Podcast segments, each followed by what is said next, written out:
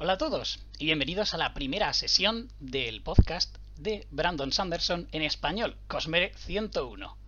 Yo soy vuestro host, Carlos, el hijo de Tanabast, y pues vamos a hablar en, este podcast sobre la obra en general de Brandon Sanderson, centrándonos siempre en el Cosmere, este universo que tiene este escritor de fantasía estadounidense también hablaremos un poquito de las noticias de vez en cuando, cuando pues haya noticias.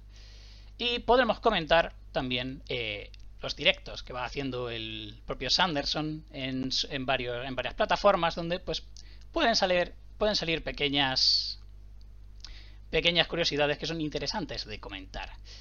También, por supuesto, eh, estaremos aquí en el chat de Twitch Ahora mismo estamos en directo en el canal de Twitch, twitch.tv barra de Carlos, donde, pues bueno, siempre podéis pasaros y comentar vuestras opiniones y preguntas o dudas sobre, pues, cualquier tema que estemos eh, hablando. Lo primero de todo es comentaros que eh, cómo va a ser este podcast, ¿no? Eh, esta, esta pequeña sesión en la que estaremos hablando de Sanderson. Este podcast lo he planteado de cierta forma, ¿de acuerdo? Eh, como sabéis, eh, y como, bueno, si no lo sabéis ya os lo digo yo, eh, yo soy un doctorando que se está especializando en literatura fantástica inglesa. Entonces, a mí lo académico me va bastante. Y a la vez pienso que hablar siempre en académico es un poco aburrido. Entonces, lo que se me ocurrió en, este en este podcast de tener una estructura eh, con dos, dos, perspectivas que se irán alternando eh, durante estos podcasts que vayamos haciendo. Ciertos, eh, algunos podcasts serán de temática académica, como en parte este primero que va a ser más teoría y qué es lo que ocurre con, con, este señor, quién es Sanderson y cómo va este podcast. Va a ser más teoría, hablaremos de teoría literaria, eh, cosas más académicas, ¿de acuerdo? Y luego habrá otros podcasts que nos enfocaremos más en una vista más fan, por así decirlo, de, la obra de Brandon Sanderson y estaremos hablando un poquito más de forma extendida sobre su obra, personajes, algunas noticias. De nuevo, esta primera sesión va a ser, por supuesto, sin spoilers, ¿de acuerdo?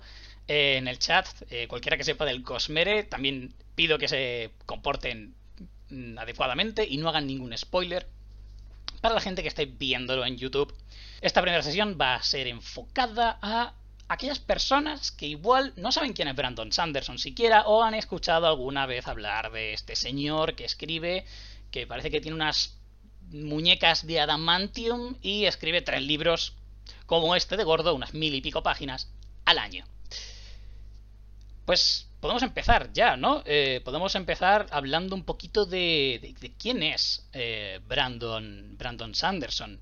Brandon Sanderson, así de forma muy simple, él es un escritor de, ciencia ficción y de, em, eh, de fantasía, por supuesto. Eh, este, este señor es, por supuesto, estadounidense, porque es donde está ocurriendo ahora el boom de la literatura fantástica. Hay muchísimos libros de literatura fantástica que la, editorial Thor está publicando actualmente. Y, claro, eh, todo esto ocurre, pues, conforme, con otros booms de, otras partes que llevan a, a este fenómeno que se conoce como el fenómeno de Brandon Sanderson, que ha llegado hasta aquí, incluso a España. Vamos a. Vamos ahora que ya hemos terminado con, con más o menos las tres preguntas, que eran quién soy yo, qué es este podcast y quién es Brandon Sanderson. Vamos a hablar ahora de las principales características de, la escritura de este señor, ¿de acuerdo? Ahora van a venir bastantes conceptos eh, más teóricos que, cualquier otra cosa sobre literatura, ¿vale? Así que no os preocupéis, lo explicaré y por supuesto siempre podéis hacer preguntas por el chat de Twitch, ¿vale? Si no entendéis algo, yo mm, intentaré responderlo si eh, no, no hemos pasado mucho ese tema o si no estamos dando vueltas en círculos con esa pregunta, ¿de acuerdo? Lo primero de todo es el género que escribe este señor. Eh, no solamente escribe fantasía eh, no solamente escribe fantasía, también ciencia ficción. Nosotros vamos a centrarnos en la fantasía, que es lo que más eh, nos llama la atención en el Cosmere, ¿vale? Porque el Cosmere es todo fantasía, por ahora. Y eh, el Cosmere está basado en el subgénero de fantasía de la alta fantasía. En los dos subgéneros existentes en la, en la fantasía son esos, la alta fantasía y la baja fantasía. La diferencia entre ellos es muy simple. La alta fantasía es eh, una acción, es una historia que se basa, eh, que, tiene, que tiene como setting, tiene como localización una, un escenario que no es nuestro planeta Tierra, ¿de acuerdo? No, está, no, ocurre en Londres, no ocurre en, no sé, en Tokio, no ocurre en Madrid, no ocurre en Guadalajara, ocurre en planetas o en universos totalmente alternativos y ficticios. Como podría ser eh, eh, Mundo Disco de Terry Pratchett, eh, el propio Cosmere de Brandon Sanderson, entrando a otros planetas como por ejemplo pueden ser Scadriel, Roshar, etc. ¿De acuerdo? La baja, la baja fantasía, para ponerles un ejemplo muy sencillo, Harry Potter es un ejemplo de baja fantasía. ¿De acuerdo? Ocurre en Gran Bretaña, hay eh, lugares conocidos eh, por todos y se, se, nombran, pero es baja fantasía al fin, de, al fin y al cabo, corre en nuestro planeta Tierra.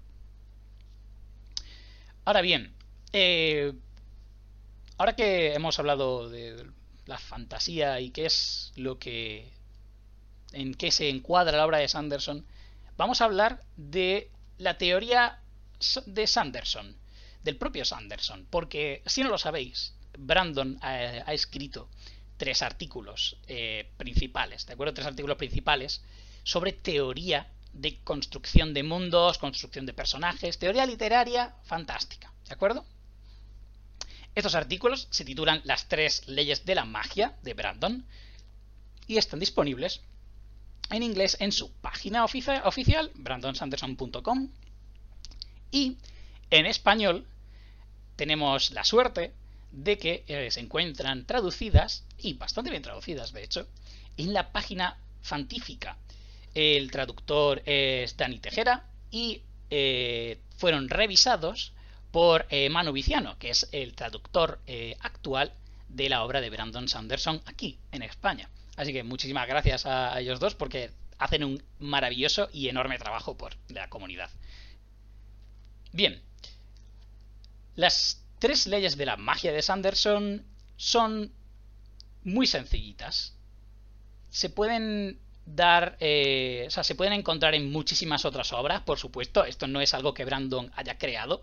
Es algo así, él, lo llama como rules of thumb, que son como una especie de reglas más o menos que puedes seguir y luego puedes adaptarlas a tu propia historia, ¿vale? Entonces tened en cuenta que estas reglas, incluso el propio Brandon de vez en, de vez en cuando las, las rompe para eh, a favor de otro tipo de, de, estrategias literarias, ¿de acuerdo? Pero son principalmente tres, como ya hemos dicho, y la primera es la siguiente. Leo textualmente, cito de el, del, del, del primer artículo de la primera ley de la magia, traducida por Dani Tejera, que dice así: La habilidad de un autor para resolver un conflicto es directamente proporcional al nivel de entendimiento que posee el lector sobre dicha magia. Esto parece una definición de diccionario y en efecto tiene pinta de ser una mm, definición de diccionario. Aquí tenemos que tener en cuenta algo muy importante, ¿vale? Y es cómo resolver los conflictos en una obra literaria, ¿de acuerdo? Y a ello tenemos que sumarle que es una obra fantástica, ¿vale? Que es una obra de fantasía. Y tenemos ciertas cosas que otros, otras, em, otras obras de ficción no poseen. Y eso es el sistema de magia. Brandon en 2004, que es cuando escribe esta primera ley, acuñó uno de los términos que se usan bastante en, la fantasía moderna actual para distinguir los diferentes tipos de, de sistemas de magias. Y esos términos son magia dura y magia blanda. ¿De acuerdo? son unos términos muy sencillos, muy fáciles de recordar. Seguramente ya lo habréis escuchado. Eh, si, si estáis un poco al día o leéis algo de literatura fantástica, ya habréis escuchado esos términos. Y se diferencian básicamente en que la magia blanda no tiene reglas estrictas ni están, eh, por así decirlo, cercadas, ¿vale? Es una magia que se expande hacia la imaginación humana y a la imaginación del, propio eh, del propio autor y del lector, como el lector quiera mm, eh, interpretarla, ¿de acuerdo?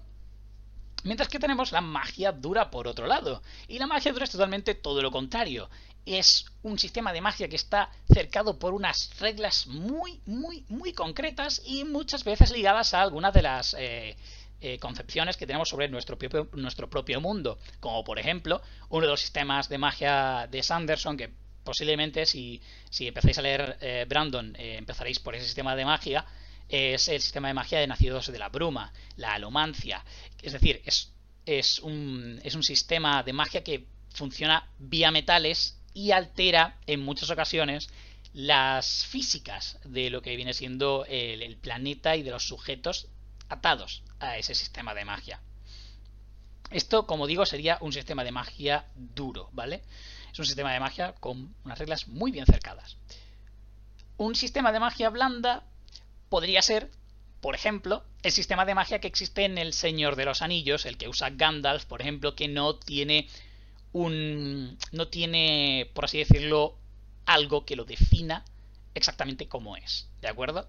Simplemente Gandalf hace magia y hace cosas con esa magia. Incluso para el lector puede ser totalmente desconocido el efecto de esa magia. Eh, lo que se conoce es la, eh, la, la, solución, bueno, la solución, la consecuencia de esa magia. Como por ejemplo, eh, de, algún, de alguna forma Gandalf consigue derrotar al Balrog eh, usando magia. No sabemos qué efecto tiene en el, en el Balrog, pero pues en fin. El sistema, el sistema de, los sistemas de magia blanda permiten ese, esa expansión de la imaginación y una especie de, interpretación que es muy productiva en el, en el propio lector. Debido a que la mayoría de la fantasía clásica posee este tipo de magia blanda, eh, el propio género de la fantasía ha estado estigmatizado durante mucho tiempo y muy menospreciado, ¿de acuerdo? Precisamente por estas inconsistencias, ¿no? Por este. Eh, por esto que decía John Campbell, que es eh, un señor que hablaremos un poquito durante las teorías literarias, porque es un señor que es un escritor de ciencia ficción que, ataca, bueno, atacaba bastante el, género fantástico, ¿de acuerdo? La cosa es que eh, John Campbell eh, decía que en fantasía no hay más reglas que crear una y otra regla cada vez que te haga falta. Es decir, si tenemos una, un hechizo mágico que supuestamente puede derrotar cualquier criatura malvada, para hacer más interesante la historia, vamos a hacer que esa criatura malvada no tenga efecto en él ese, ese, hechizo. ¿Motivo? Se crea una regla nueva. Esa es, eso es lo que, lo que argumenta John Campbell, ¿de acuerdo? Que, principalmente atacaba la, atacaba la fantasía de esa forma. Y por supuesto distinguía la fantasía de la ciencia ficción en cuanto a que la ciencia ficción se basaba en las concepciones que el humano ya tiene y que se pueden entender. Y claro, esto nos suena un poco, porque los sistemas de magia dura cogen precisamente unas reglas y determinan bastante bien qué es lo que puede hacer una magia, qué es lo que hace falta para que funcione la magia y cuáles son los resultados de dicha magia. Entonces, debido a que debido a que Sanderson es un escritor mayoritariamente de sistemas de magia dura, eh, él está totalmente en desacuerdo con eh, este, este, argumento del señor Campbell. Eh, para, esto, eh, Sanderson, Sanderson contraargumenta a Campbell diciendo que tanto las inconsistencias, entre comillas, de la magia blanda y las reglas de la magia dura no socavan en sí el género fantástico, no lo hacen aburrido, no lo hacen predecible, ¿de acuerdo? Todo lo contrario. lo que hacen es contribuir a una de uno de los elementos más importantes de las eh, novelas fantásticas. Y eso es el sentido de lo fantástico. El sentido de lo fantástico es lo que hace que cuando tú ves a Gandalf enfrentarse contra el Balrog se te pongan los pelos de punta. Cuando lees una escena de la parte final de cualquiera de los libros de Sanderson, estés al borde de la silla. Ese sentimiento de lo fantástico es lo que hace a la fantasía un género, principalmente. Ahora bien, volvemos a la regla, porque nos hemos ido por otro camino para explicar un poco el contexto y por qué hace falta eh, resolver este, este, este problema que tiene problema que tiene la fantasía, o que John Campbell propone a la fantasía esta problemática. Eh, la problemática es esa. ¿Cómo resolvemos un conflicto? Haciendo que la historia sea interesante y que a la vez se use el sistema de magia creando una sensación fantástica, una sensación de, este, de este sentimiento fantástico, ¿no? Es muy sencillo. Brandon pone dos preguntas muy claras que tenemos que usar para eh, mejorar eh, la historia y, tener una recompensa muy buena después de haber resuelto este conflicto. Para la magia blanda, dice Sanderson que tenemos que preguntarnos lo siguiente, y es, ¿qué pasaría si confiásemos totalmente en la magia para resolver cualquier tipo de problema? Ejemplo práctico. Gandalf, de nuevo, la misma escena. Gandalf contra el Balrog. Toda la comunidad del anillo confía en Gandalf para derrotar al Balrog de Moria, que es una criatura ancestral muy, muy poderosa y que los orcos de, Moria temen incluso. ¿Qué es lo que ocurre? Gandalf vence al Balrog. Sí, pero ¿qué, qué, ¿qué pasa si confiamos en Gandalf? que es, por así decirlo, todopoderoso para solucionar todos los problemas de la novela. La solución es que Gandalf desaparece con el Balrog. Esto pone a nuestros personajes en un problema aún mayor, y es que han perdido a Gandalf. Esto es lo que hace la historia interesante después de perder a Gandalf. Esto es lo que conseguimos usando correctamente la magia blanda, usándola en ciertos momentos y que haya un pago después si estamos usándola de forma excesiva. Aquí es aquí encontramos uno de los principales temas que vamos a, vamos a estar hablando de los sistemas de magia y es el coste que tiene la magia. Si la magia fuese capaz de, de resolver todo de nuevo, la historia sería totalmente aburrida. Y para ello los autores usan el coste, le ponen un pago. Gandalf, ¿quieres matar al Balrog? Sí, vale, vas a pagar. ¿Cuál es la factura? Tu vida. O tu desaparición durante eh, X periodo de tiempo. Brandon también comenta eh, en uno de los artículos que uno de los mejores costes y de los más brillantes que ha visto en cualquier libro de fantasía o cualquier saga es aquel coste de la rueda del tiempo. El sistema de magia de la rueda del tiempo funciona que funciona de, cierta forma y es que eh, eh, todo, bueno, ciertas personas, ¿vale? Pueden acceder al, eh, a esta magia, ¿vale? Y esta magia es como manejar los elementos aristotélicos, ¿vale? El fuego, el agua, el aire, la tierra, ¿de acuerdo? El coste está en que cualquier hombre que use esa magia empieza, empieza a enloquecerse, ¿de acuerdo?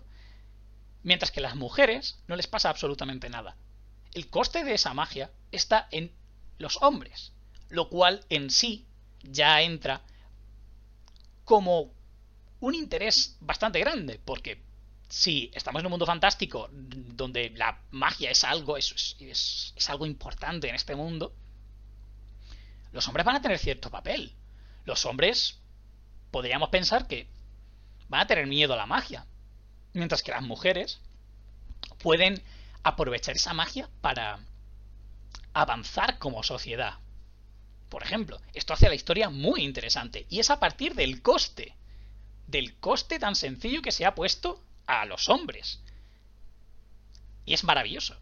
Yo coincido con Sanderson de que es una aplicación de los costes de la magia blanda fantástica. Nunca mejor dicho. Es puro genio de Robert Jordan este coste. Ahora bien, vamos a pasar a la magia dura, a los sistemas de magia dura. ¿Cómo hacemos que los sistemas de magia dura sean interesantes, entretenidos? ¿Cómo? Pues es muy sencillo. Tenemos que hacer que los personajes usen lo que tienen, que tengan recursos limitados, no darles cosas. No podemos darle de repente una espada mágica que se ha encontrado en el sótano de... no sé, en el que está, pues, eh, prisionero el protagonista. Lo que hacemos con esto, si no le damos nada a un personaje, lo que conseguimos es que ese personaje va a crecer, va a dar más de sí. Nosotros, como escritores o lectores, estamos viendo o estamos produciendo que ese personaje tenga que dar el callo por salir de esa situación o por conseguir algo. Esto mejora los personajes. Los sistemas de magia dura, si se usan estas limitaciones, son muy útiles para precisamente eso, para avanzar en los personajes, para hacerlos crecer de forma muy natural. Porque no estamos, lo estamos poniendo en una situación de cierto riesgo, con algo que conocen, que es el sistema de magia dura, o a lo mejor no lo conocen. Y su forma de interactuar con la magia es totalmente, diferente a que si la conocieran. Esto es lo que hace interesante a, las historias también que usan los sistemas de magia dura. ¿De acuerdo? Esto también nos permite conectar mucho con el personaje.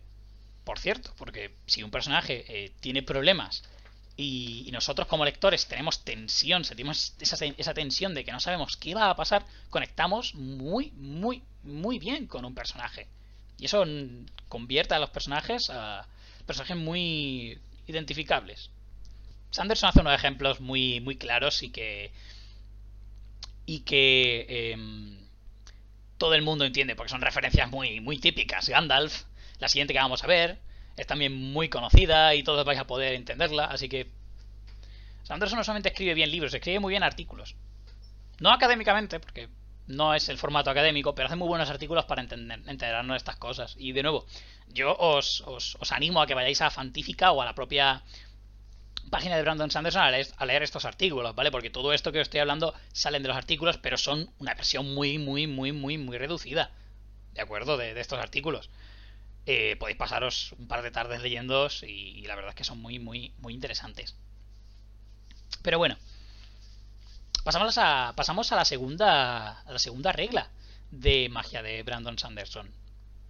Y es que las limitaciones van antes que los poderes. Con esto, Brandon quiere hacer hincapié en eh, qué es lo que nos interesa o qué es lo que hace interesarnos eh, en un personaje o en una trama. Él hace esta pregunta. La pregunta que hace es ¿qué es lo que hace interesante a un héroe en una saga de fantasía? Para Sanderson, la respuesta es que lo interesante en un personaje de una saga fantástica es aquello que no puede hacer porque es aquello que causa tensión, es aquello que causa eh, lo que estábamos hablando antes, que nos identifiquemos con un personaje. Esa, esas limitaciones y estos costes, que es lo que el personaje no puede hacer, es clave para la escritura y para las, las, novelas en general de fantasía, pero es clave para los libros de Sanderson, porque vamos a ver muchísimos personajes no pueden hacer algo ya sea por un código moral, por mm, simplemente las circunstancias en las que se encuentran en ese momento, y es muy interesante. El ejemplo que nos pone Brandon es muy sencillito, y es Superman, un héroe que todos conocemos. Entonces, ¿qué es lo que sí puede hacer Superman? Pues puede volar, puede... Eh, bueno, tiene super fuerza. Y también tiene rayos láser. ¿De acuerdo? Pero nos interesamos por Superman, porque vuele, porque tenga una fuerza muy grande, o porque lance rayos láser, por muy guay que sean los, rayos láser. No. No. Nos interesamos por Superman, por sus debilidades, por su punto eh, débil, que es la kriptonita, y por su código moral que le impide hacer ciertas cosas. Vamos directamente a lo que se conoce como la razón diegética, ¿de acuerdo? Es la razón de la razón en la que se basa una historia para que algo ocurra o que algo no ocurra, ¿de acuerdo? La razón diegética de que Superman pueda volar, tenga rayos láser y tenga superfuerza, ¿cuál es? Para los que leen el cómic, hay una razón diegética. Extrae sus poderes del sol. Y no se ahonda más. Es una justificación muy simple. Pero eso no nos interesa. Si nos preguntamos por qué Superman es débil a la kriptonita, ahí encontramos lo interesante. Porque, eh, porque en ese momento tenemos que preguntarnos qué, qué ocurre entre la kriptonita y Superman. ¿Qué es lo que hace que al juntarlos o al producirle daño con algo esté creado a partir de kriptonita, por qué Superman se debilita? Y la respuesta es la siguiente. Y es que la kriptonita, bueno, la razón diegética es que la kriptonita es parte del planeta destruido de Superman. Y vosotros diréis, pues es lo mismo que lo del Sol, ¿no? ¿Qué nos importa? Nos importa porque la kriptonita es un elemento diegético y además un elemento narrativo porque funciona como puente desde Superman hasta el pasado de Superman, donde conocemos no solamente al Superman de bebé o de pequeño, conocemos también el, planeta de Superman del cual viene. Y conocemos muchas otras cosas. Eso es lo que hace interesante la kriptonita para Super de, eh, de, bueno de la saga de Superman la saga de Superman de, de la saga de superhéroes de Superman. Ahora también he mencionado el código moral de, de Superman que es como su limitación no Superman es un tío es un tío que es muy majo no es muy buena gente es un, es un superhéroe de los buenos de los chachis no de esos que protegen a gente por supuesto, por supuesto que sí. ¿Por qué no es malvado? ¿Por qué no usa su fuerza, sus rayos láseres y su capacidad de volar para hacer cosas malas? Vale, esto ocurre debido a su código moral, que es lo que delimita qué es lo que Superman no puede hacer. Su código moral es aquello que mamá y papá Kent le dijeron de pequeño a Superman. La fuerza es para proteger, no para hacer daño a los demás. Y esto encierra a Superman en una caja. ¿De acuerdo? Esto encierra a Superman en una caja, que es el código moral. Y la kriptonita es un objeto que ponemos dentro de la caja con el cual Superman está obligado a interactuar de una forma u otra. Y esto es interesante de ver. Superman en sí no es Superman porque tenga poderes increíbles como los que hemos estado comentando. Superman nos interesa, y es Superman, por sus debilidades, por lo que no puede hacer. Es muy, muy interesante. Y es realmente mm, es, un elemento que si se usa muy bien puede crear eh, unos, eh, unos, unas formas, una estructura en, las novelas muy bien. Y es este tema de los puentes, ¿no? Este tema de los puentes de este elemento em, ocasiona que conozcamos algo del pasado de un personaje. Esto ocurre también en los libros de Sanderson. Ahora bien, tenemos un problema. Y aquí Sanderson lo, lo postula de forma muy sencilla. El problema es el, problema es el siguiente. Es muy difícil, muy, muy, muy difícil crear efectos mágicos que no se hayan creado ya. ¿Cuántos cuántas novelas fantásticas habéis visto donde hay espadas mágicas? Esta es una. El Camino de los Reyes es una. Eh, ¿Cuántas habéis visto mmm, que manejen los elementos aristotélicos? Tenemos la rueda del tiempo, pero también está Avatar. Entonces, Sanderson uh, postula aquí que lo que el autor debe trabajar no es el sistema de magia y los efectos de esa magia en sí, sino debe trabajar los límites, los costes y las debilidades de dicha magia para desarrollar el sistema de magia. Esto lo que va a ocurrir es que eh, al final eh, un lector va a extrapolar, ¿de acuerdo? Va a pensar que la debilidad, bueno, va a pensar, va a tener un, ciertas magias y vas a tener paralelos, paralelismos, contraposiciones, relaciones, mm, pues, mm, por ejemplo, las de los, metales de los, de, de, de la bruma tienen relaciones que son o paralelismos o contra, o, contra, mm, o hay contradicciones o son relaciones en cuanto a que uno te permite hacer una cosa y si lo añades a otro, pues se crea algo más guay. ¿De acuerdo? Esto es lo que va a hacer, esto es lo que va a hacer eh, el autor bueno que, es, que quiere escribir eh, fantasía, según Sanderson.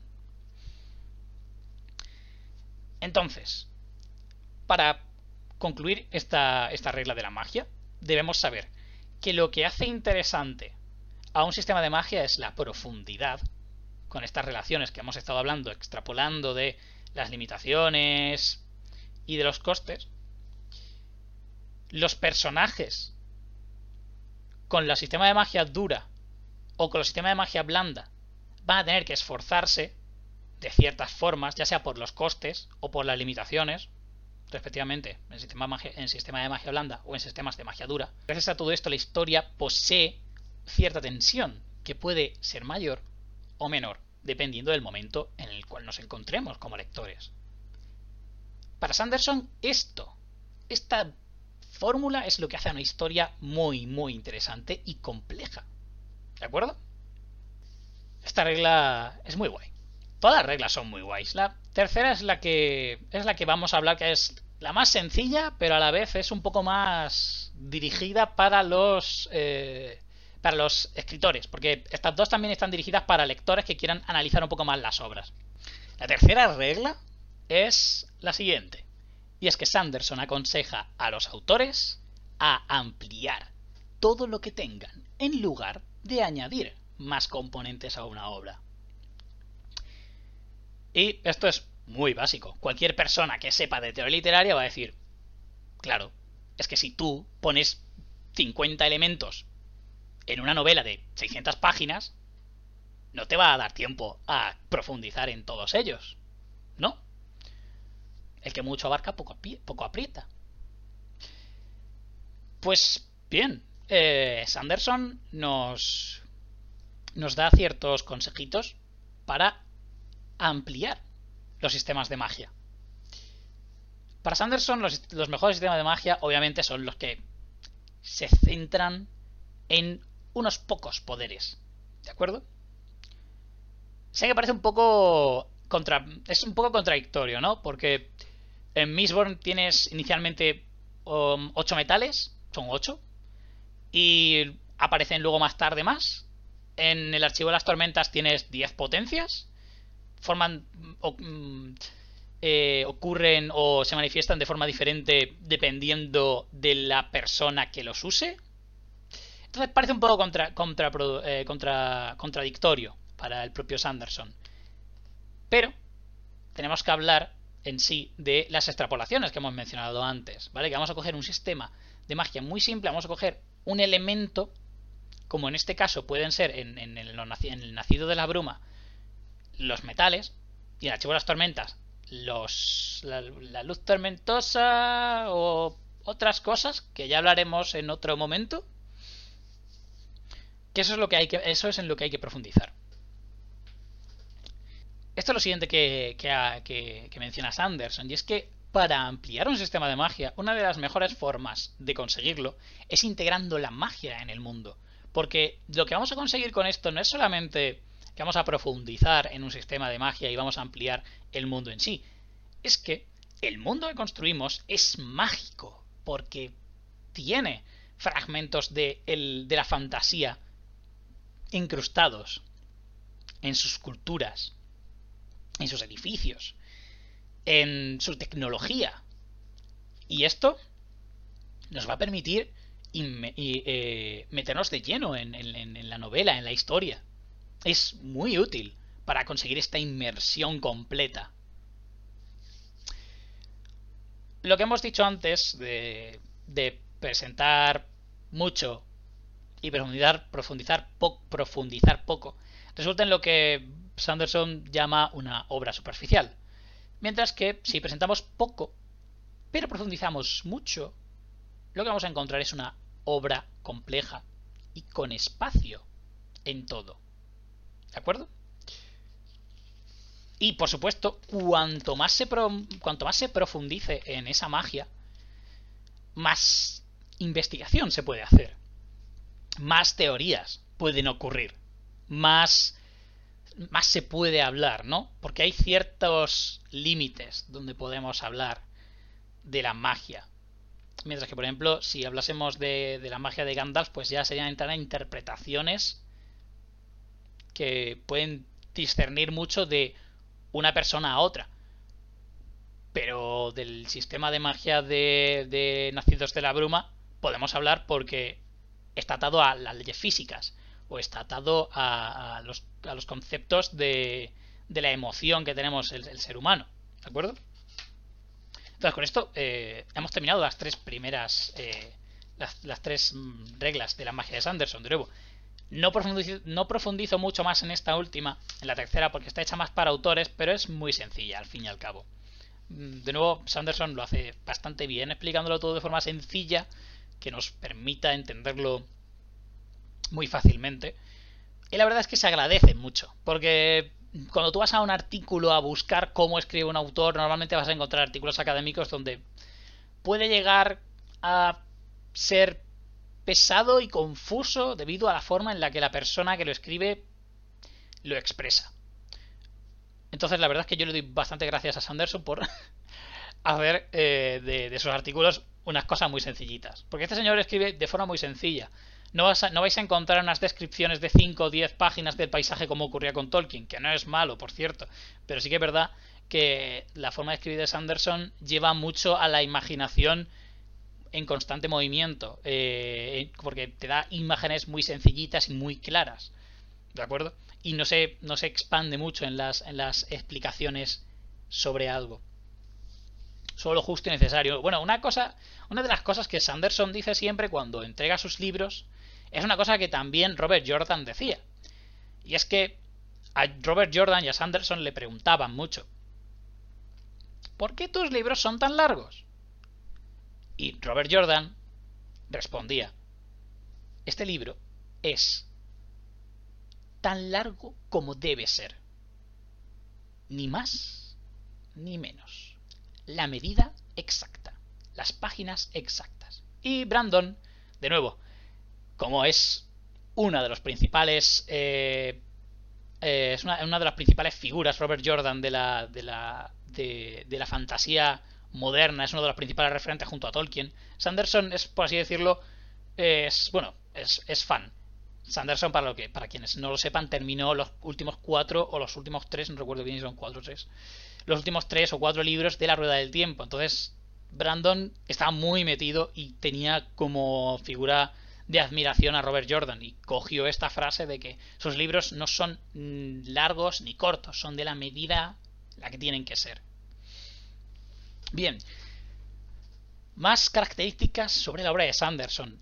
¿Qué más escribe Sanderson aparte de sistemas de magia con tropecientas reglas?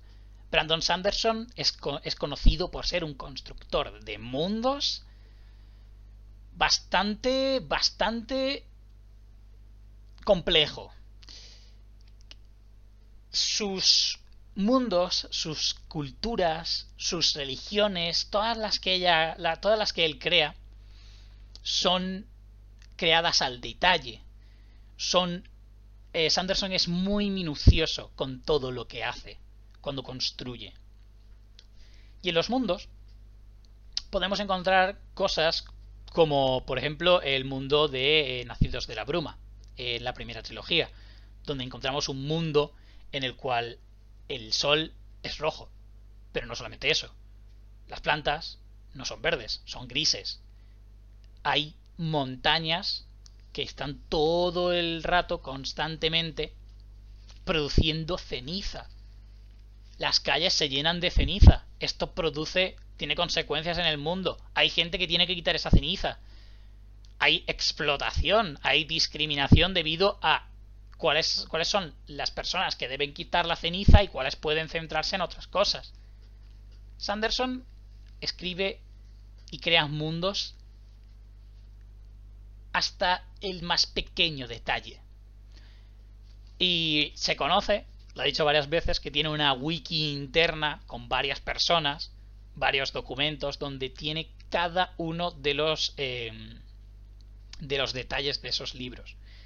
También ha dicho varias veces que eh, para el planeta Roshar, que es el planeta donde ocurre la saga de El Archivo de las Tormentas, que es de su primer libro, El Camino de los Reyes, para ese planeta exclusivamente tiene un documento de Word de mil páginas de largo.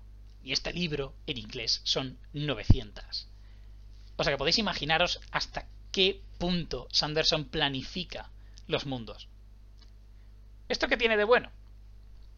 Esto tiene de bueno que puedes, puedes meterte en el mundo, en, en el propio planeta, de una forma que muchos otros autores no vas a poder. Sanderson crea culturas que sí que es verdad que dice que hay muchas inspiraciones en, culturas eh, de nuestro de nuestro mundo pero las maquilla las retoca las combina o, le quita piezas. Llegamos a, un momento en el que nos encontramos unas, unas preciosísimas, unos, preciosísimos, unos preciosísimos detalles en, a la hora de eh, estudiar una cultura. Y es la que estaba comentando antes en el Archivo de las Tormentas, en, el planeta Roshar, más específicamente en la nación de Alezcar, encontramos que las artes que se, que se realizan con una mano son para las mujeres, mientras que las artes en las que se usan las dos manos son para los hombres. Ejemplo práctico. Escribir se usa una sola mano. Es para mujeres. La guerra, donde se usan dos manos, es para hombres. Y aquí ya estáis viendo si, si, si sois si sabéis relacionar cosas bastante rápido, ya podéis imaginar que esto tiene connotaciones en la propia nación, porque en efecto, las mujeres en esa nación son vistas de una forma y hacen ciertas tareas que los hombres no hacen, y viceversa. Y si hubiese un personaje que osase eh, cruzar la barrera que distingue hombres de mujeres, ese personaje sería castigado por la sociedad. Pero para nosotros sería muy interesante. Entonces, Sanderson aprovecha todo esto. Sanderson aprovecha que él mismo es meticuloso hasta la saciedad.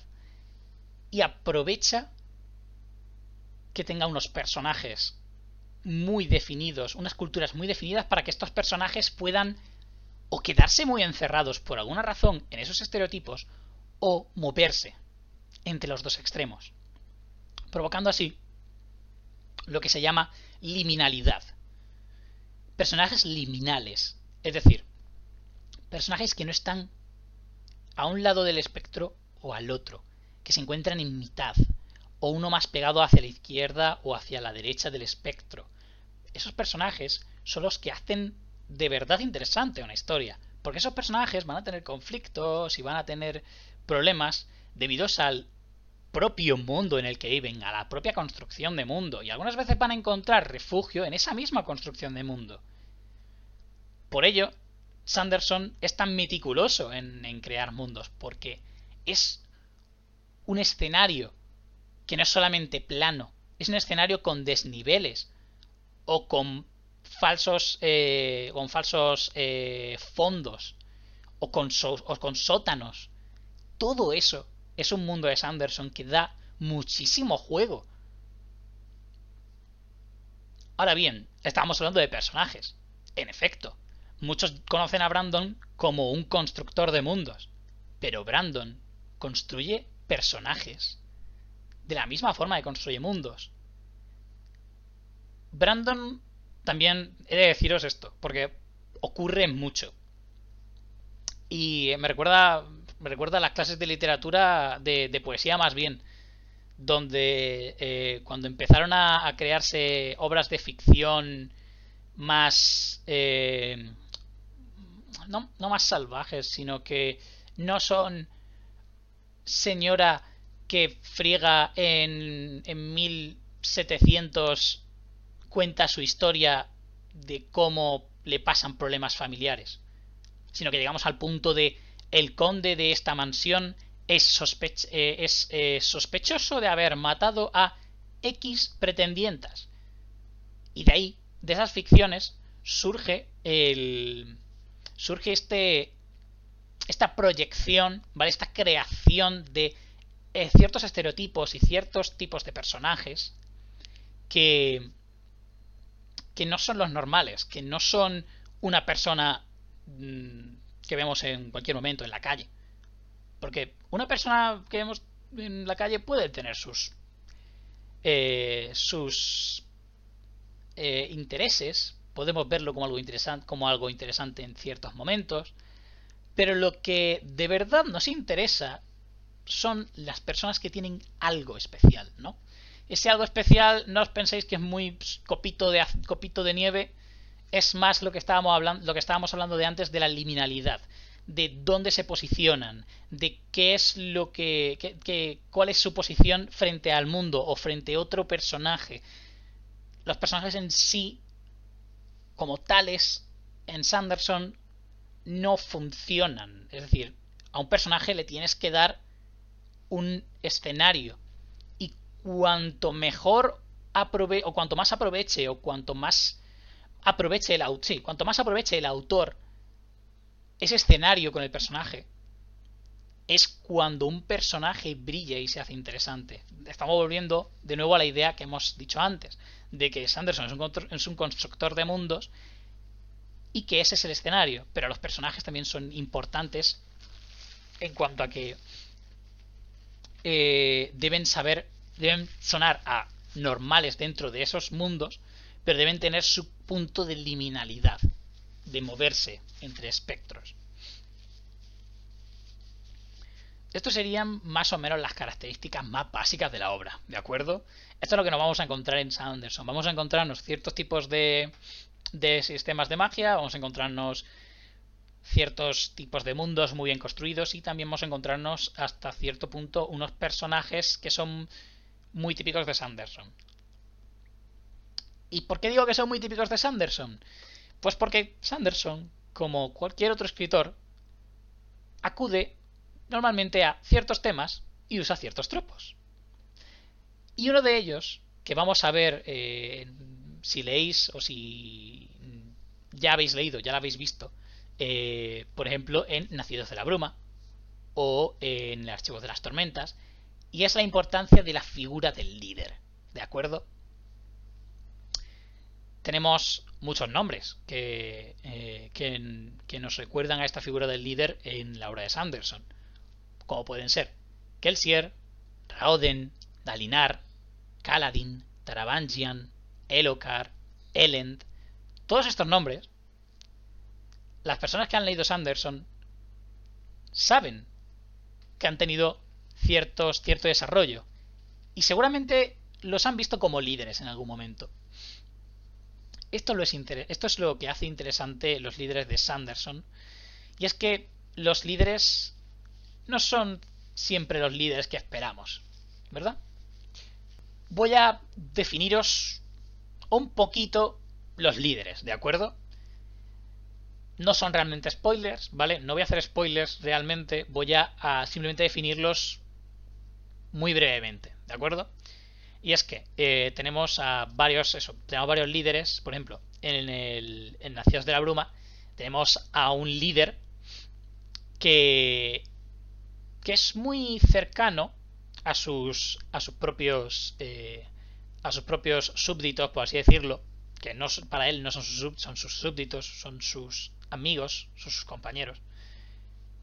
La cosa es que este líder, su objetivo no es reinar una nación, es convertirse en una figura mesiaica, en convertirse en un salvador. Luego tenemos a un personaje que ha caído en la desgracia más grande de su mundo desde el primer momento y que no tiene ninguna ventaja, que está en la peor situación posible y tiene muchísimas limitaciones. Y aún así, estando en el peor de las estando en la peor, la peor de las situaciones, ese personaje llama mucho la atención al resto de los personajes, porque es una su forma de ver el mundo es contrasta con esa esa eh, esa miseria en la que se encuentra. Luego tenemos a un personaje que es lo peor de lo que os podáis imaginar. Ha hecho atrocidades de todo tipo. Ha matado gente. Ha infringido mm, leyes morales que para nosotros son base en nuestra sociedad. Ha sido un señor de guerra de lo peor, de brazo de hierro, ha sido lo peor de lo peor. Pero en un punto de su historia, ese personaje empieza a preguntarse qué es, quién es, si realmente está en sus cabales, si realmente es lo que todo el mundo le aclama y lo que todo el mundo le teme. Que hasta qué punto llega a ser persona hasta qué punto es una bestia y hasta qué punto se está volviendo loco. Luego tenemos a un personaje. Esto ya no es precisamente en, Nacido de la Bruma, ¿vale? El primero solamente es el Nacido de la Bruma. Pero también tenemos luego un personaje que eh, su motivación principal es lo que más desea hacer en este mundo, es lo que es lo que más define este personaje. Pero la historia lo vapulea una y otra y otra y otra vez hasta que llega un momento en el que esa motivación está a punto de romperse. Pero ahí, a punto, cuando está a puntito a puntito de romperse ese personaje, hay un momento de esperanza y a partir de ese momento esa motivación vuelve con más fuerza. Y estando en la peor situación en el cual la historia le ha puesto, ese personaje encuentra una forma de proyectar esa, esa motivación y de guiar a otras personas. Luego también tenemos a, a, otro, a otro gobernante que todo el mundo aclama, todo el mundo es eh, seguidor de este, de este gobernante. Es muy bueno, todo el mundo lo ve como un trocito de pan. Pero él mismo se pregunta qué es lo necesario para ser rey. ¿Qué está dispuesto a sacrificar? Y si sacrifica lo que él cree, ¿es un buen monarca? ¿O es simplemente una persona mayor que está cansado de gobernar, de sufrir y de llevar el peso de ser un monarca. Y por supuesto tenemos a un líder nuevo, un líder que, que ha sido elegido porque porque estaba allí, porque era lo más cercano, porque entraba un poquito en la descripción de líder, pero ahora le piden que haga muchísimo más de lo que se puede imaginar. Le exigen muchísimo. Y ese personaje se pregunta si va a estar a la altura. Y tiene al lado otro personaje que es lo mejor que se ha visto hasta el momento en su campo. Y este pequeño líder se hace pequeño, se acompleja, no sabe si va a poder llegar a la altura, a las expectativas que todo su reino tiene de lo que es un verdadero rey. Todo esto son simplemente personajes, ¿de acuerdo? Son los líderes de Sanderson. Y hay muchísima variedad, muchísima variedad. Y es gracias a esto que he mencionado al principio, de que ha llegado un momento en el que la ficción podemos imaginarnos cualquier cosa, podemos profundizar hasta lo más hondo y podemos crear de nuevo. Sí, podemos crear a una persona que vive una persona una vida normal, disculpen, podemos crear a una persona que vive una vida normal y le ocurren cosas, pero también podemos crear, como he puesto en el otro lado del espectro, a un duque que no sabemos si ha matado a sus pretendientas, si las ha enmarcado, si ha hecho algún tipo de hechizo para convertirlas en cuadros. Llegamos a, investigar en la fantasía también cuál es el borde de la imaginación humana. Tolkien, por cierto, en su, en su essay eh, sobre el Faeri, sobre el mundo de las hadas, por así decirlo, o el, la fantasía, el Faeri, es, es Faeri en inglés, ¿vale? Habla también de esto, de cómo crear cosas. Y, por ejemplo, eh, él, Tolkien, habla de que los humanos tenemos una capacidad. Y es la capacidad de la subcreación. La subcreación consiste en que como somos también a ver Tolkien era cristiano vale mm, entended por qué dice esto como somos creaciones de un dios, nosotros mismos tenemos una pequeña parte de esa divinidad que crea en nuestro interior. Por eso somos capaces de crear cosas. Entonces la subcreación es coger aquello que nos rodea, aquello que Dios nos ha dado, y hacer una creación de nuevo en forma de libro o de historia. ¿De acuerdo?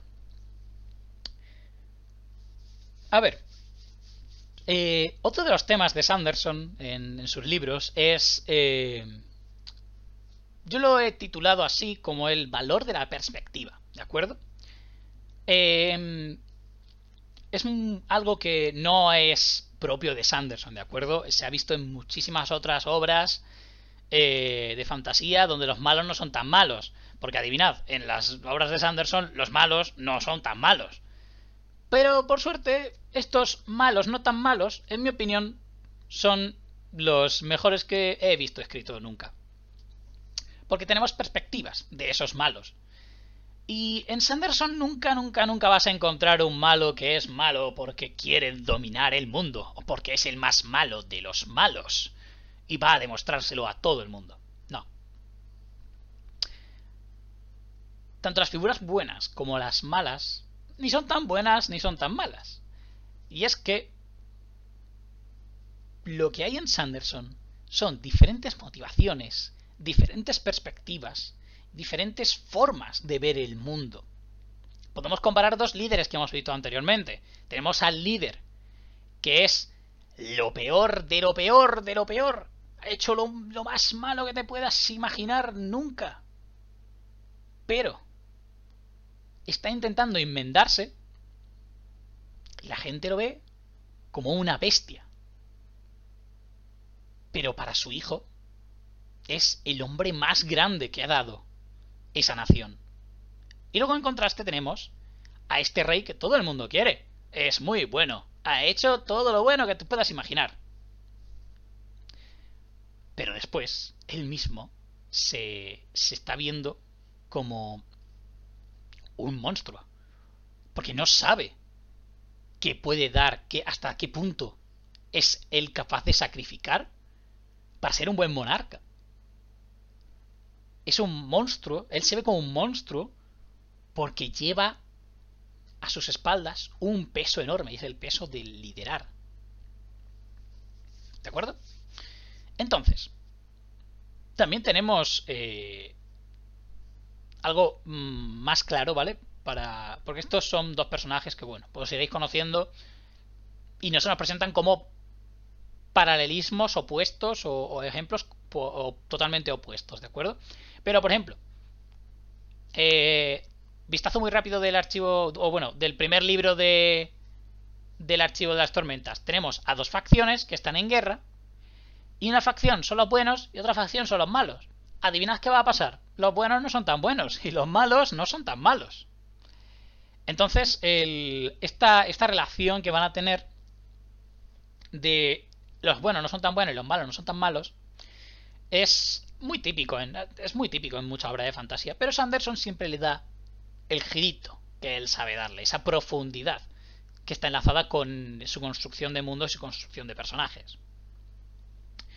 También puedo poneros el ejemplo de un padre y su hijo en la misma, en la misma saga de las Tormentas, donde el padre quiere una cosa, el hijo quiere otra cosa, y están ahí debatiendo, están luchando por qué es lo mejor, qué es lo más, qué es lo más humano.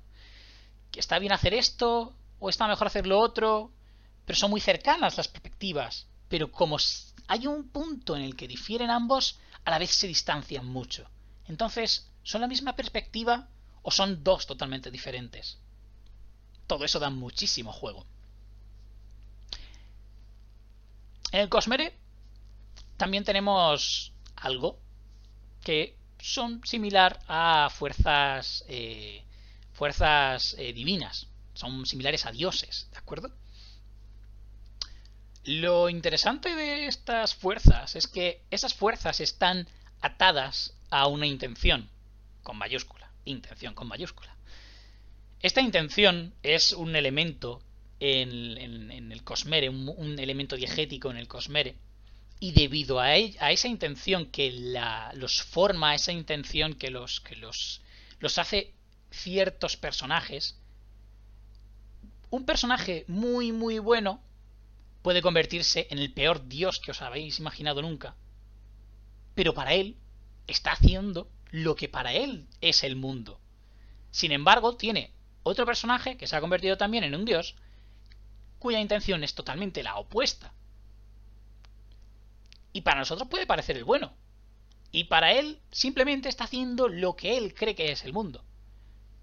Entonces, tenemos a un malo, que para nosotros es el malo, por cómo se nos coloca en la historia, pero él mismo no se ve como algo, como algo malo él se ve como una fuerza necesaria del mundo. Tanto como si fuese la gravedad. Algo que existe y ya está. Que no es ni bueno ni malo. Que no es moral ni inmoral.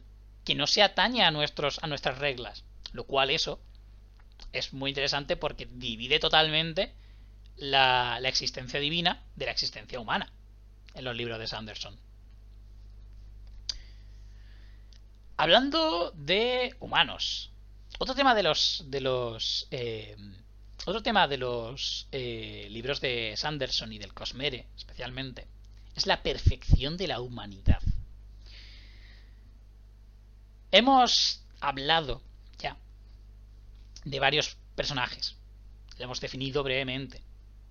Y esos personajes eh, en, en la obra de Sanderson tienen una motivación esa motivación para ellos es lo que les lleva a la perfección, es lo que les lleva a ser mejor, mejores seres humanos. Y el propio Sanderson en todas sus historias vais a ver que muchísimos personajes o muchísimos finales se basan en eso, la perfección humana, qué es lo que se debe hacer, qué es lo que nos hace mejor, cómo un personaje puede ser eh, mejor persona. ¿De acuerdo? No es no es solo Sanderson no nos está diciendo solamente todos podemos ser mejores personas. Es complicado, el proceso es muy difícil. Y cuando leáis, si no habéis leído ya a Sanderson, os daréis cuenta de que los personajes pasan mucho tiempo pensando, andando en, vestíbulos, o comiendo, o simplemente en una habitación, pensando, recordando, esto es lo que Sanderson hace para mejorar a la humanidad. Para Sanderson mejorar a la humanidad significa eh, la búsqueda en su interior, la búsqueda, la, mejora de la humanidad mediante la, introspección. Y la introspección tiene muchísimos, muchísimos eh, pasos y muchos son muy difíciles. Hay personajes que no pueden aceptar sus fallos y como no pueden aceptar sus fallos, huyen de ellos de muchísimas formas. Hay personajes que son incapaces de tomar responsabilidad de los actos que han hecho. y por su orgullo llegan a un punto en el que no pueden aguantar más, en el que tienen que hacer algo para resolver un problema que en un principio era algo muy pequeño y ahora es algo enorme. Tenemos personajes cuyos fallos o cuyos problemas se pueden solucionar o no, o son parte de ellos, y no pueden ser solucionados de la forma que el personaje cree. Pero también en Sanderson, que esto es lo que más vemos y es lo más claro, es que la mayoría de las comunidades y los individuos en Sanderson luchan por mejorar, mejorarse a ellos mismos y mejorarse en términos de comunidad. ¿Hasta qué punto un rey puede sacrificar algo para, eh, para beneficiar al resto de la población? ¿Es necesario a veces, para mejorar como comunidad, que un señor de la guerra levante una revolución? ¿Es necesario abandonar tus creencias o tus ideales y adaptarte a otros nuevos porque te estás dando cuenta de que todo lo que has hecho o has creído durante toda tu vida es algo que no está bien. O a lo mejor simplemente crees que para mejorar como ser humano debes adoptar una máscara. Porque para ti igual, o para ese personaje, mejorar como ser humano es la supervivencia. Y la única forma de sobrevivir a un entorno peligroso es con una máscara que muestre que no tienes miedo. O que te muestre que eres peor aún, que eres más violento, que eres más malvado, más listo que ese entorno tan peligroso. En efecto, todo, todo, esto es lo que hace a los personajes muy reales y muy, muy identificables. Nos proyectamos mucho en, en muchos otros personajes. Yo esto no lo iba a meter. El siguiente punto no lo iba a meter, ¿de acuerdo? Vamos a meterlos como temas, temas y tropos, ¿de acuerdo? Pero me parece muy correcto, me parece muy necesario también hablar de la forma en la que Sanderson trata, diría inclusividad, pero simplemente muestra trabas reales en personajes ficticios, trabas como pueden ser problemas psicológicos. Podemos encontrar en los libros de Sanderson personas con depresión, podemos encontrar en los libros de Sanderson personas con eh, síndrome de personalidad múltiple, creo que es en español. Podemos encontrar personas con eh, síndrome postraumático. Por ejemplo, también encontramos personas discapacitadas o personas con, con ciertos hándicaps en las obras de Sanderson. Y esas perspectivas, para muchísima gente, son muy interesantes.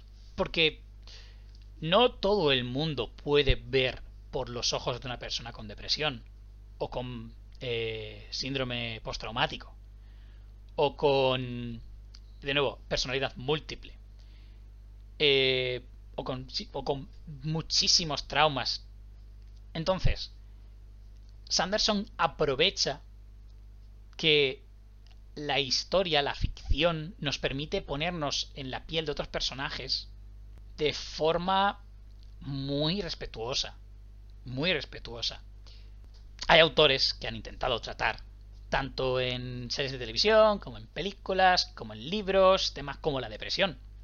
Y muchas de esas imágenes o esos personajes que nos colocan son exageraciones, son estereotipos pero estereotipos muy malos. Estereotipos de, por ejemplo, persona depresiva eh, llorando todo el día. O encerrado, no queriendo, no queriendo relacionarse con nadie. No es, eso no es la depresión en su totalidad. Eso es una superficie de algún caso de depresión. En efecto, como dice como, como escribe como escribe en el chat Coop, parecen caricaturas. Estos personajes no parecen personajes, parecen caricaturas. Y muchos de los que leemos Sanderson estamos muy, muy contentos con, con, con este señor. Porque Sanderson, por si no lo sabéis, es un señor blanco americano privilegiado. Es un señor que tiene dinero. Es un señor blanco. Es un señor heterosexual. Es un señor que está en una posición privilegiada. Y es algo que celebramos, pero yo creo que más que celebrarlo deberíamos decir, esto está bien, porque esto es lo que debería ocurrir con todo este tipo de gente, con toda, con toda, con toda la gente que, tenemos, que tenemos privilegios en ciertas zonas y la gente que tiene privilegios en otras zonas. Que se use ese privilegio, que se use esa, ese, ese pedestal, por así decirlo, que tienen, para enseñar estas cosas. Sanderson ha elegido enseñar eh, cómo muchísimas personas sufren mediante sus obras. Y también mmm, ayuda muchísimo. Las obras de Sanderson han ayudado a muchísima gente que han tenido esos problemas. Entre sus seguidores hay muchísima gente que, como meme y como no tan meme, consideran sus libros terapia. No son terapia per se, pero sí que es verdad que te dan un espacio, te sientes muy muy muy libre. Ves que el problema que tú puedes tener no es que solamente lo tengas tú. Ves reflejado el caso en otro personaje y te identificas con ese personaje. Y algunas veces pues puedes to tomar unas de esas motivaciones y te puede ayudar. Es algo muy bonito es algo muy bonito. Y viene muy bien con todos los temas de Sanderson. Especialmente con el, con, el, con el perfeccionamiento de la humanidad. Porque hasta cierto punto, si me lo preguntáis a mí, los libros de Sanderson van especialmente de eso, de cómo perfeccionar el ser humano. Y yo creo que realmente leer a Sanderson siempre te deja ese, ese ejemplo de un personaje que es una idealización, pero no. Es como un personaje que está llegando a ser lo ideal, pero tiene sus fallos y eso lo hace muy humano y muy identificable. ¿Qué cosas? Eh, en, la, obra de Brandon Sanderson también vamos a encontrar elementos eh, de mundo que hablan de la idealización de un personaje o de la idea más eh, o, o de un concepto idealizado al máximo y los problemas o las ventajas que puede tener de nuevo, Sanderson es un, constructor de todo. Construye libros con mundos dentro. Y es increíble cómo lo relaciona todo. Son hasta un punto catártico verte representado en esos libros, correcto. Sí.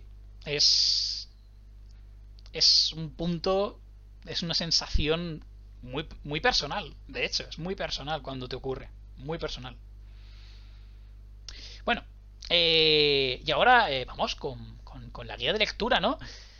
Esto va principalmente enfocado de nuevo a las personas que simplemente pues han oído hablar de Brandon Sanderson o están aquí que nunca han leído Sanderson y dicen, oye, pues, pues parece interesante todo lo que me está contando esta persona. Pues voy a darte una solución muy sencilla si quieres empezar a leer a Brandon Sanderson. Lo primero que tienes que hacer es ir a tu librería más cercana y vas a buscar Nacidos de la Bruma. Esta es la versión estadounidense. Se llama Mistborn. Actualmente se llama Mistborn el primer libro de Nacidos de la Bruma. Pero su nombre, su nombre original es eh, El Imperio Final. Que tengo aquí una edición con el. No se cae el libro. Con el nombre eh, original, que es The Final Empire en inglés, ¿vale? Eh, y bueno, eh, simplemente para, por si sois curiosos, esta es la edición inglesa y esta es la edición americana, que salieron, salió hace poco, ¿vale? Siento que los, los, los eh, oyentes no puedan no, no, puedan verlos, pero bueno, de nuevo, buscad en la librería más cercana Nacidos de la Bruma, El Imperio Final. Ese es el primer libro que yo aconsejo leer. Muchos dicen que es mejor leer de forma cronológica eh, conforme se fueron publicando. El Antris, pues bueno, mm, el Antris yo creo que no es la mejor forma de empezar. Porque es un Sanderson muy temprano. Sanderson ha escrito muchísimas, escribió muchísimas novelas antes del Antris. El Antris fue su primera novela publicada. Pero antes de esa escribió 12 antes. 12 novelas antes. Y se nota mucho que Sanderson en su. como principiante, ¿de acuerdo? Aún así, el Antres es bastante buen libro. Pero, para empezar, siempre recomiendo El Imperio Final y la saga de Nacidos de la Bruma, ¿de acuerdo? Yo lo, leo todo en inglés, porque razones académicas. En español la portada está muy chula. Ahora bien, que os leéis la trilogía de Nacidos de la Bruma, que os leéis El Imperio Final, El Pozo de la Ascensión y El Héroe de las Eras. Decís, ¡ay! Hay muchos libros del Cosmere, demasiados. ¿Qué hago? Pues muy sencillo. Tienes dos opciones. O te lees la segunda era de Misbon, cuyo primer libro es Aleación de Ley, o te vas directamente a los pesos pesados de los de las historias de Sanderson. El Archivo de las Tormentas. El Archivo de las Tormentas está formado por ahora hasta cuatro libros, ¿de acuerdo? Eh, son El Camino de los Reyes, Palabras Radiantes, Juramentada y no voy a decir con viajerronas porque es el nombre que le dimos ciertos amigos y yo. El ritmo de la guerra. Siempre, siempre digo con viajerronas. Algún día estaré en algo muy oficial y muy académico en inglés y diré con viajerronas. O Dancing Songs o algo así. Es que Dancing Songs no suena igual que con viajerronas. Con viajerronas suena muy español y suena más divertido que Rhythm of War. Pero bueno. Eh, de nuevo. Tiene cuatro libros publicados. Son diez es una decalogía. Sanderson ya ha hablado de que esta va a ser su ópera magna. Para esta obra planea que se le recuerde para siempre. O por lo menos en el género de la fantasía. Y he de decir, es muy normal que se le recuerde por esto. Porque telita. De nuevo, si leéis, si os, leéis El Imperio Final, os flipa termináis la trilogía de Mistborn, como me pasó a mí, que la terminé en tres, en tres o dos semanas, y no sabéis qué hacer, vais a la librería, la persona o el dependiente os juzgará porque estáis comprando un libro que puede servir como, eh, como pisapapeles, que puede pesar, pues, un kilo y pico, os juzgará y después diréis, soy un Fanderson. Os leeréis el archivo de las tormentas. de nuevo, es muy, es muy, muy tocho. Son libros, también lo digo, son libros lentos. Estos libros son lentos. Pero es porque Sanderson prepara muchísimo, muchísimo, muchísimo, muchísimo todas sus obras. Es meticuloso hasta la sociedad. Y después de esas preparaciones, de si este libro tiene 900 páginas, 700 son de preparación.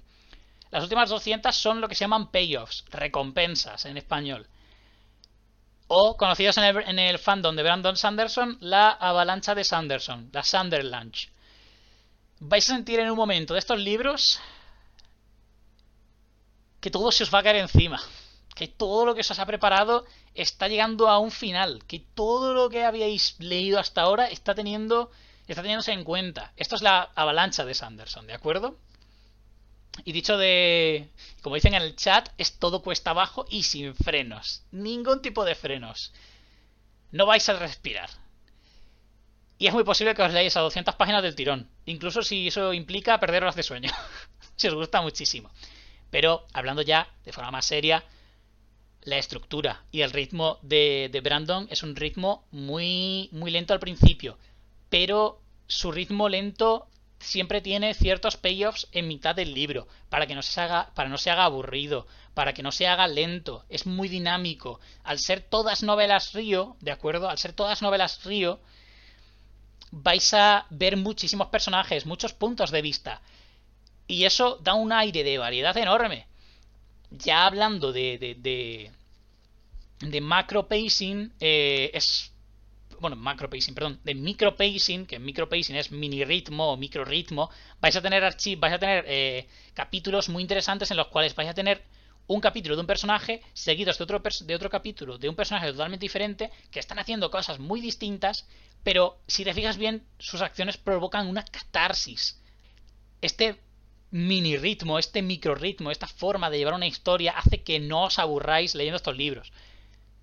También es cierto, de nuevo, lo repito, no empecéis por el Camino de los Reyes. Empezad por el Imperio Final. ¿vale? Empezad por el Imperio Final, Nacidos de la Bruma. Es más finito. Esto, aunque parezca que son 300, son 600 páginas. Pero es un libro que lo puedes leer poquito a poco, te puedes leer un capítulo al día y en un mes te lo acabas. Y estás más contento que unas castañuelas. Leedlo, ¿vale? Es increíble.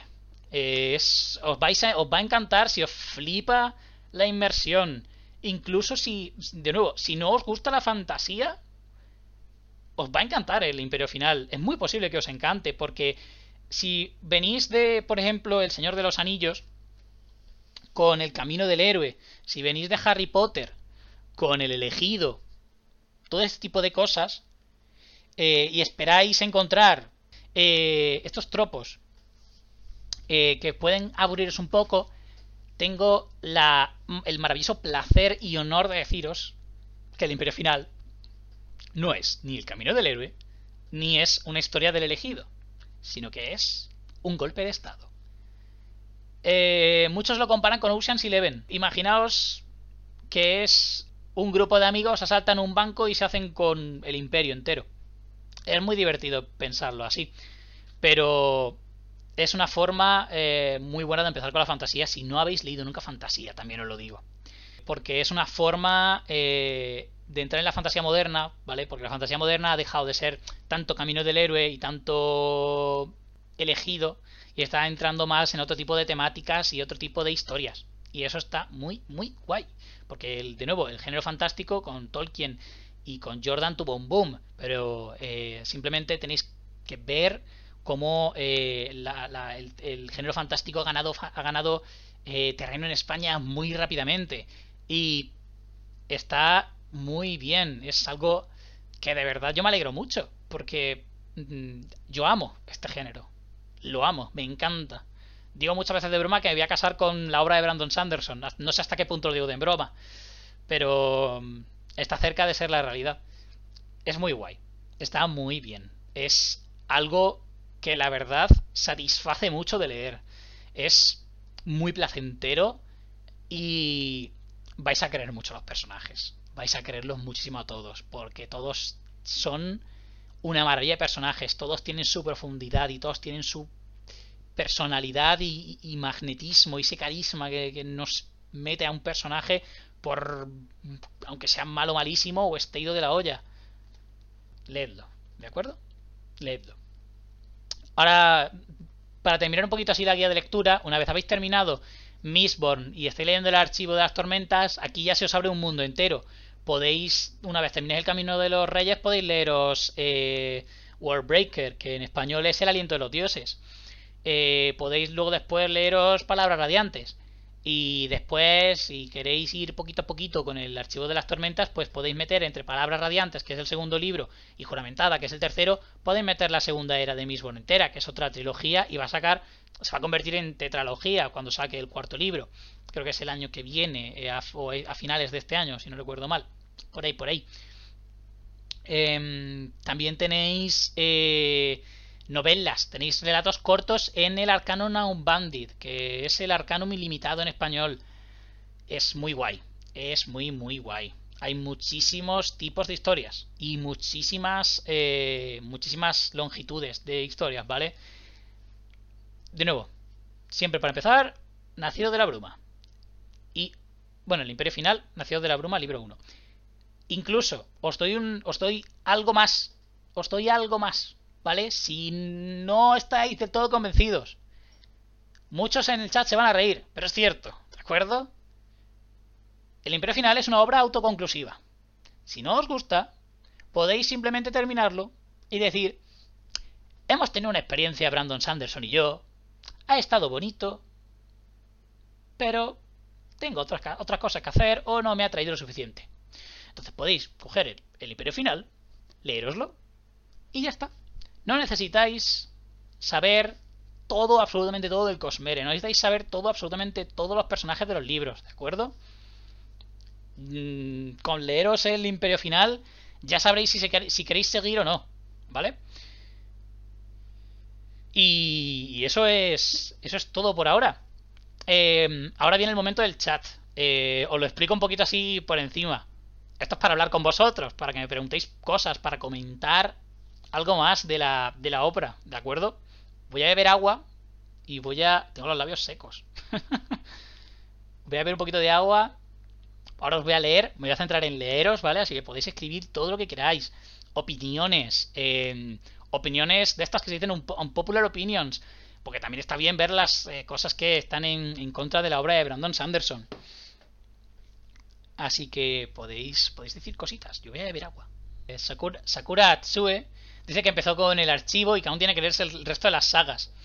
¿Sabéis o, sabéis cómo empezó el boom de Sanderson en España? Es por un streamer en especial. Y ese streamer es. Eh, en parte es eh, Geek Furioso de literatura, pero su impacto fue menor.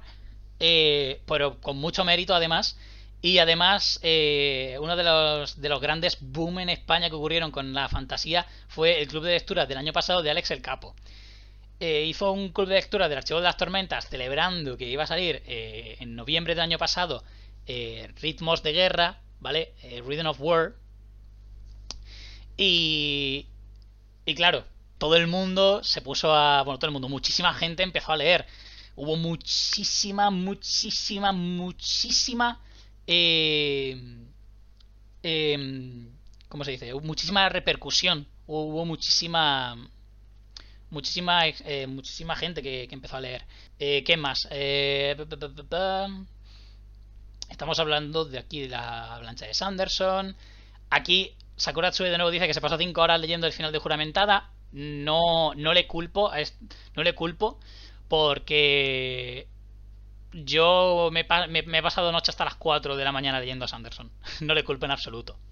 Aquí, como dice Aufen eh, Sanderson está escribiendo el screenplay para adaptación cinemática o de serie o de lo que sea de Mistborn, que tiene unos cambios muy interesantes, por cierto. Y la verdad es que tengo ganas de que, de que en unos años eso se pueda hacer.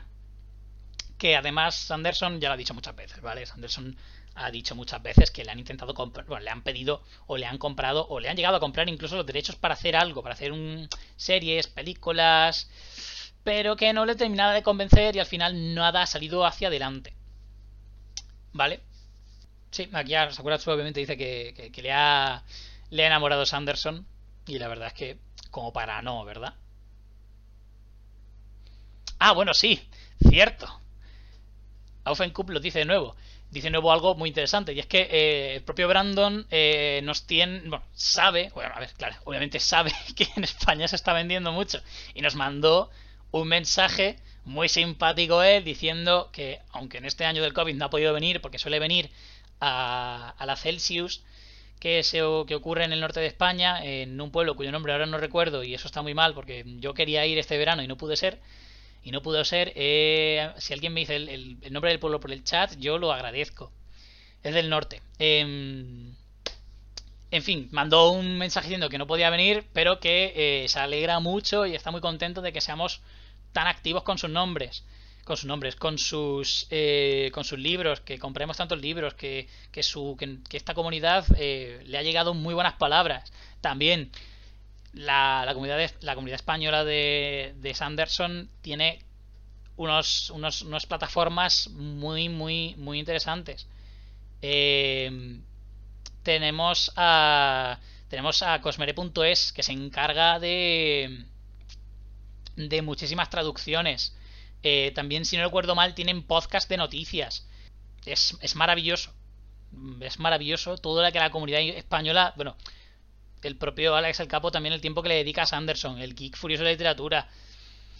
Es algo muy bonito que, que, hayamos dado como comunidad española tanto a un escritor y que el escritor nos haya no, nos, nos, bueno, pues nos recompense un poquito, ¿no? Que, que además en ese esto es lo importante, que obviamente yo voy a lo majo que este señor, porque es que este señor está siempre sonriendo y es muy majo y es muy muy divertido. Eh, si no lo sabéis, Nova, que es la, editorial española de los libros de Sanderson, está eh, haciendo un concurso con unas bases mejor hechas que la última vez que intentó hacer este, este concurso, en las cuales eh, se va a crear, se va a, hacer una edición exclusiva en español de la trilogía de Nacidos de la Bruma, que va a estar, eh, va a estar ilustrada por, fan, por fans. es algo que vamos a tener la, la comunidad española y la comunidad hispanohablante en general, ¿no? Porque es una, es una edición en español. Que también hay mucha gente de, Hispanoamérica. Eh, de Hispanoamérica no, uy, sorry. Lo siento, de Latinoamérica. Mm, hay muchísimo apoyo también allí. Hay muchísimas de las personas con las que yo he interactuado en, en español eh, son de allí, son de Latinoamérica. Y son todos muy majos, de la misma forma que son majos los, los, españoles. Es una comunidad muy buena, la verdad. Es una comunidad que se puede, te puede divertir mucho, hay muchos memes y, y es muy, muy sana, por así decirlo. Siempre vas a encontrar los típicos memes de como echando de lado a cierta parte de la comunidad, pero se queda siempre en la, en la memética, por así decirlo, de la situación, ¿no? Es en Avilés, cierto, es en Avilés. Sanderson dice que va a Avilés. Eh, normalmente va a la Celsius en Avilés, en verano. Creo que es en julio, si no recuerdo mal, cuando se suele celebrar.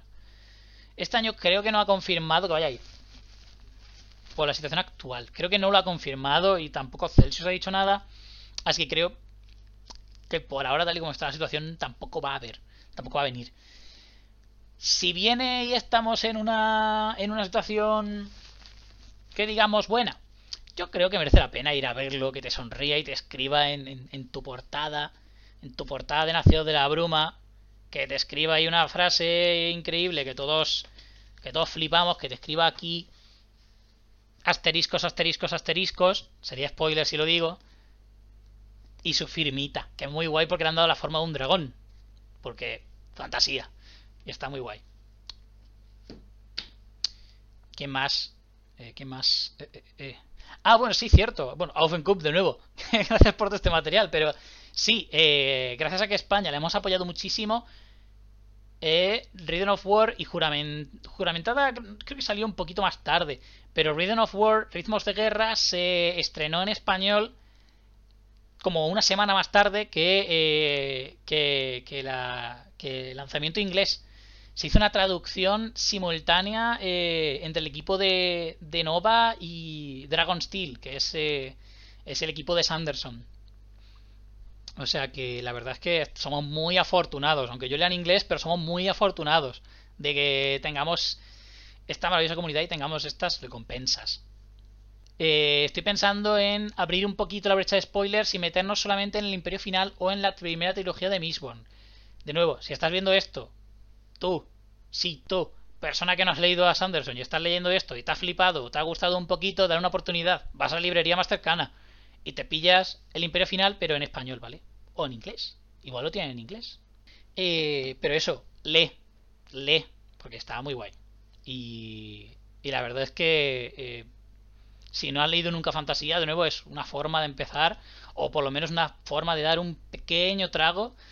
Y, yo creo que te quedas bastante satisfecho. Te, te haya gustado más o menos, o quieras embaucarte en lo que viene siendo toda la longitud del Cosmere, ¿vale? Es algo que yo creo que se debe probar, que está muy, muy bien. Y ya está, nada más. No tengo nada apuntado. Llevo sin tener nada más apuntado en la, en la libreta bastante tiempo. Eh, gracias a lo que habéis estado eh, en esta primera sesión, eh, gracias a lo que habéis escrito en el chat, gracias a lo que habéis estado en el momento del chat también interactuando y habéis estado comentando también durante, durante el podcast lo que iba diciendo. Gracias a lo que habéis dicho que, que es en Avilés, porque se me olvida. y por supuesto, gracias a, a todas estas personas que, que pues están aquí, que no han, que no han hablado y simplemente han escuchado gracias por, por, por venir y que, hey, eh, si os ha gustado, pues yo, me alegro mucho, la verdad. Este, este podcast ha sido ha sido una, un proyecto personal que en parte lo hice para eh, eh, mi propio mi propia satisfacción y también para una técnica para yo mismo forzarme a pensar más en Sanderson para en caras al doctorado y, y ya está. Esto sería todo. Eh, nos vemos eh, la próxima la próxima la próxima vez en la próxima sesión de Cosmere 101 o 101 porque Ya mezclo, ya, ya mezclo idiomas. Yo lo siento mucho. Esto también va a pasar mucho. Voy a mezclar muchas veces idiomas. Porque después de estudiar filología inglesa eh, y hacer tropecientos tropecientos eh, exámenes y, trabajos en español, se te pudre el cerebro español y el cerebro inglés toma control, control de, de tu habla. Así que nada. De nuevo, muchas gracias y nos vemos en el siguiente podcast. Vida antes que muerte, radiantes. Adiós.